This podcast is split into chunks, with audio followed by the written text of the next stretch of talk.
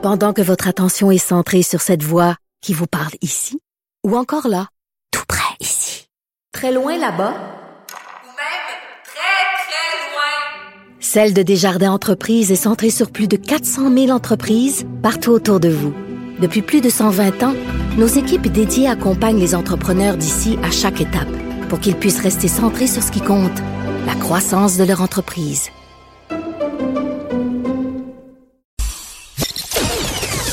Vincent n'a pas choisi Joanie Gontier comme co-animatrice pour rien. Avec 28 000 abonnés Instagram, hey, ça fait 28 000 bonnes raisons d'écouter l'émission. The de 11 à 13, avec Vincent Dessureau et Joanie Gontier. Cube Radio.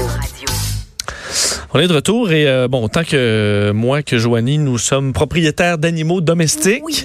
Toi, deux chiens, moi, un chat. Mes amours. Mais qui, bon, qui pèse pour deux. Oui. Euh, le mien. mais mais, euh, Mais ce va- n'est pas de ta faute. on non, non, c'est la génétique, c'est comme ça que ça, ça fonctionne. Euh, et ben, évidemment, on a à côtoyer des vétérinaires de temps en temps, et on comprend que la réalité semble pas toujours facile pour pour les pour les vétérinaires. On a entendu parler de différentes problématiques dans les dernières années. On voit maintenant que et on est en pénurie de, de vétérinaires. Les Québécois qui aiment beaucoup leurs animaux, qui aiment beaucoup en avoir tout court. Alors ça fait que beaucoup de Québécois euh, doivent aller chez le vétérinaire, sont prêts à dépenser aussi, bon maintenant peut-être dans certains cas à s'acharner euh, pour euh, pour garder leurs animaux en vie. Ça mène évidemment à une croissance de la clientèle, mais une pénurie de vétérinaires qui, dans certains cas, se retrouvent surmenés, incapables d'avoir des congés, même des congés de maternité dans certains cas. Est-ce que c'est quelque chose qu'on peut peut régler à court et moyen terme? Est-ce qu'on pourra voir une, nouvelle génération combler tous ces postes vacants? On va parler de la situation euh, avec la présidente de l'Ordre des médecins vétérinaires du Québec, Dr Caroline euh, Kilsdong, qui est en, en ligne. Euh, bonjour. Bonjour. Vous allez bien? Eh oui. Euh, bon, c'est alors cette cette pénurie, elle est arrivée tran- tranquillement dans les dernières années. Depuis combien de temps vous voyez que euh, la, la, la relève n'arrive pas assez vite pour euh, pour pour la- l'augmentation de la clientèle? Ben tout ça est progressif. Hein. À partir de quel seuil euh, on commence à compter là, c'est c'est difficile. Mais disons depuis une dizaine d'années, euh, il y a vraiment une augmentation de la demande de soins pour les animaux de compagnie parce que ils ont un statut euh, qu'ils n'avaient pas auparavant. Alors euh, on veut leur donner euh, des bons soins. Du côté des animaux de production, euh, la, la demande se maintient, euh, mais euh, c'est des vases communicants. Hein? Le, le nombre euh, de médecins vétérinaires est pas euh, infini, puis évidemment, ben tous ceux qui vont dans un secteur ne pratiquent pas dans l'autre secteur. Alors euh, la, la pénurie se fait sentir encore plus du côté des productions animales, puis du côté dans les régions aussi. Donc clairement, euh, le- est-ce que le point majeur, c'est vraiment que les gens vont pousser plus qu'avant pour garder leur- leurs animaux en vie, alors vont demander davantage de soins à des animaux vieillissants qui vous donnent beaucoup de travail? Ben, on, on croit que c'est ça. On a, euh, on n'a pas des données complètes. Euh, vous savez, on n'a même pas euh, de, de recensement vraiment de la population des animaux de compagnie. On a des estimés par sondage.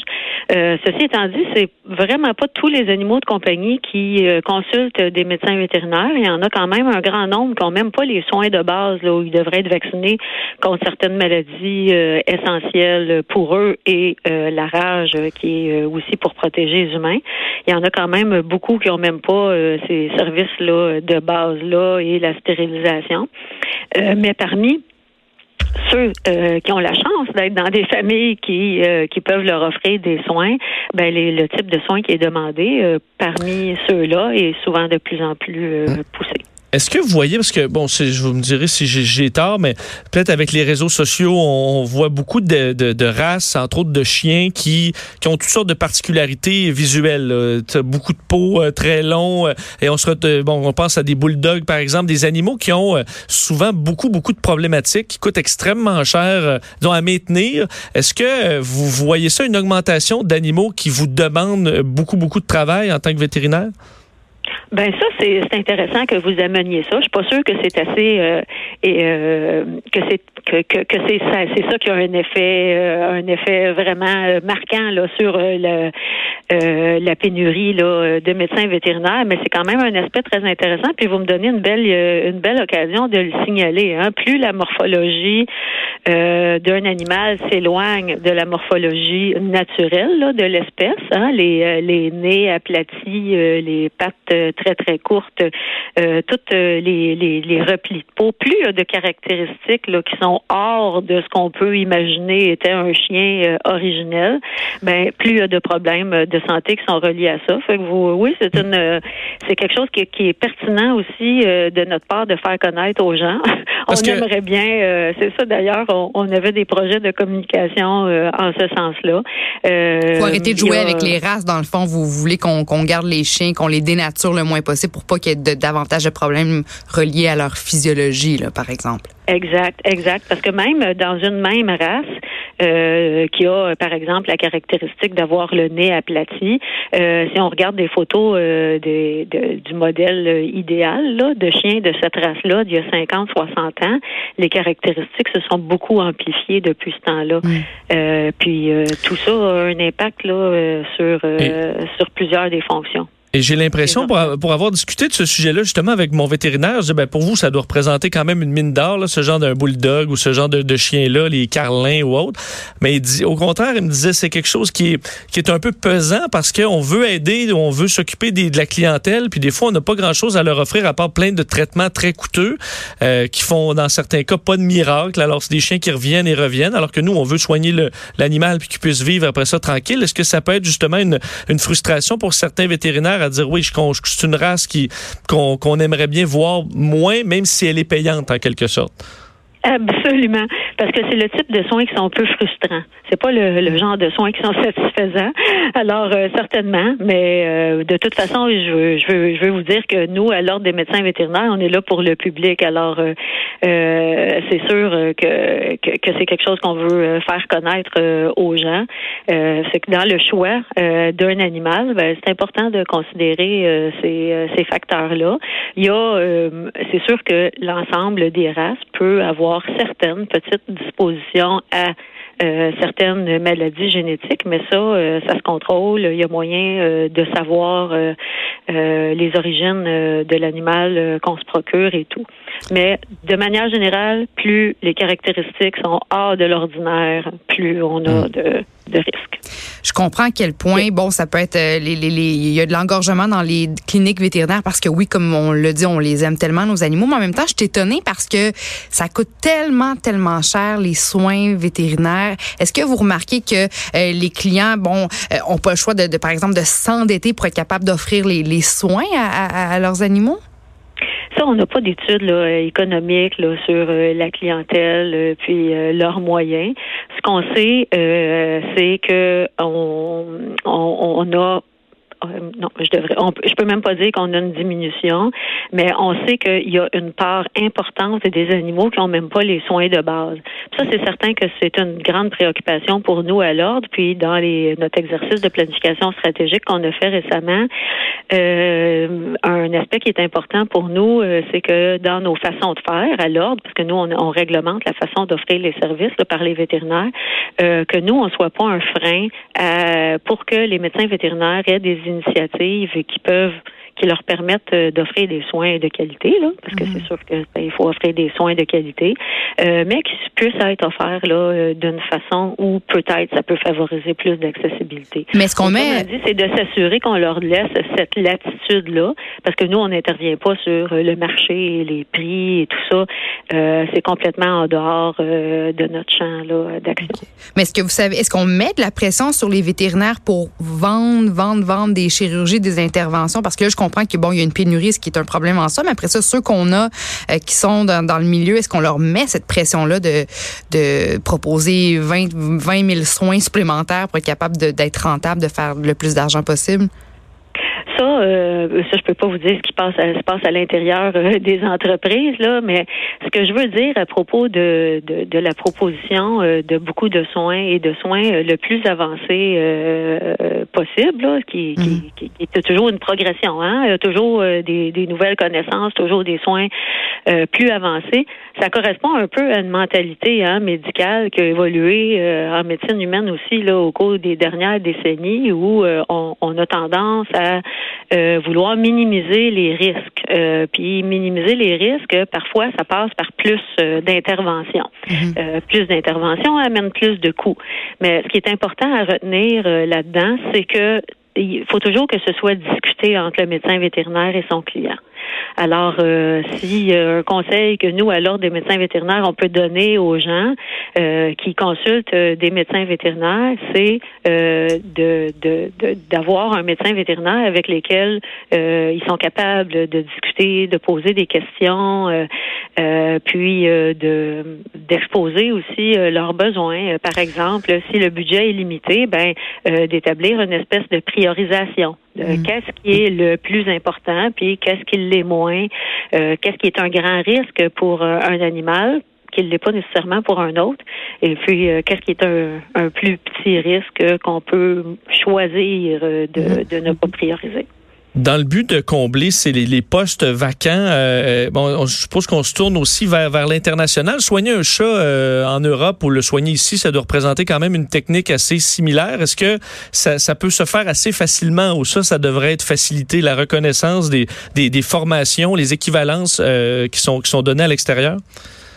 On travaille là-dessus.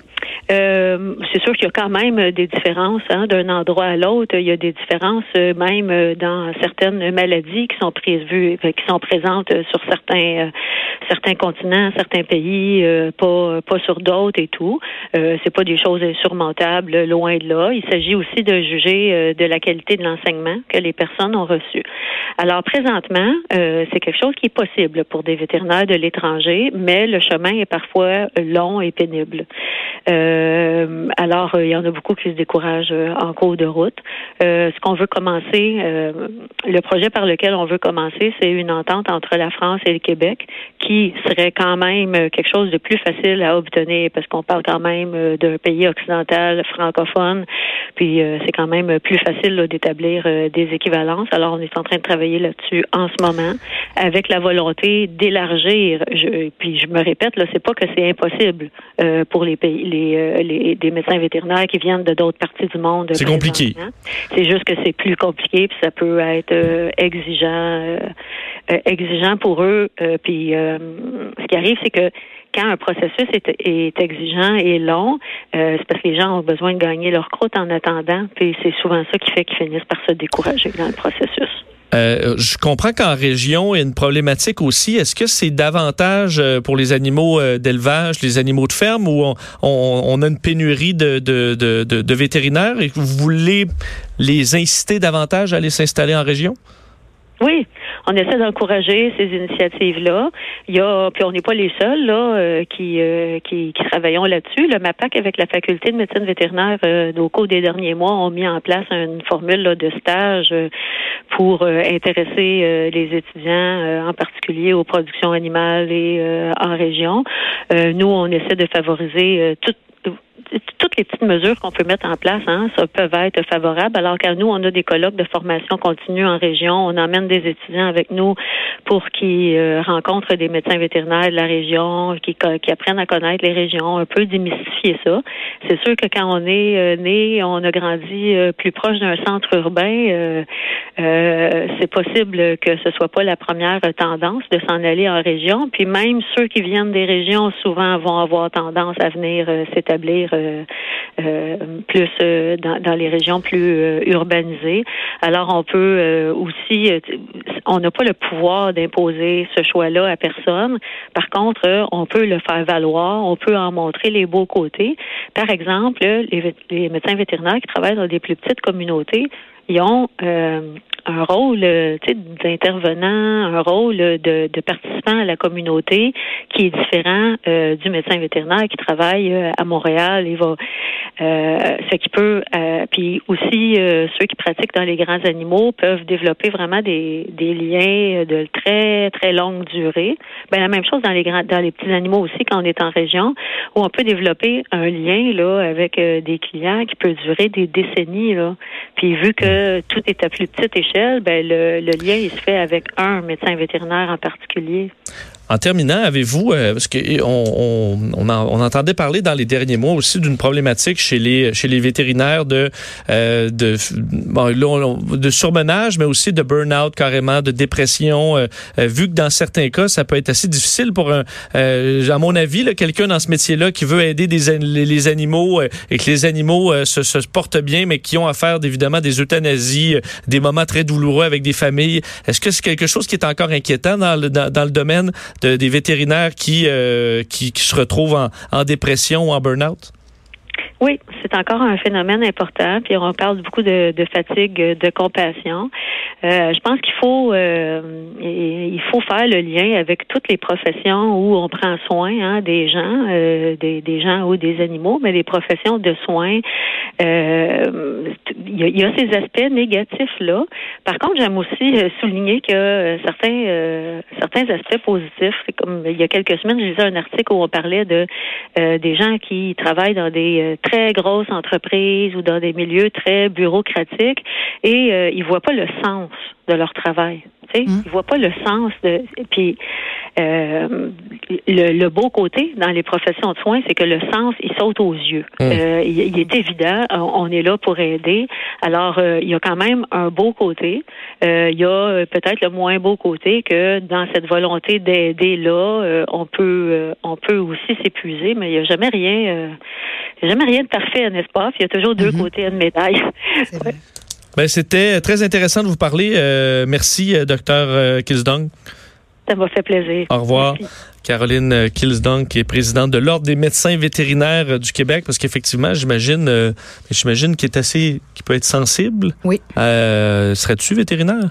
Ben, écoute, je voulais, pardon, je voulais être vétérinaire jeune. je m'excuse. Désolée, j'ai un petit chat dans la, tu vois, un chat dans la gorge. une émotion déjà. Euh, mais, mais moi, j'étais pas les matières qui, que ça me prenait pour pour devenir vétérinaire, c'était pas mes matières fortes, mais je voulais. Mais euh, aussi, je me suis euh, la chose, l'aspect qui m'a fait réaliser que c'était pas pour moi, c'était justement l'aspect de l'euthanasie. Moi, je, je serais pas capable de, de, faire ça, mais en même temps, je comprends que dans bien des cas, l'euthanasie, c'est que.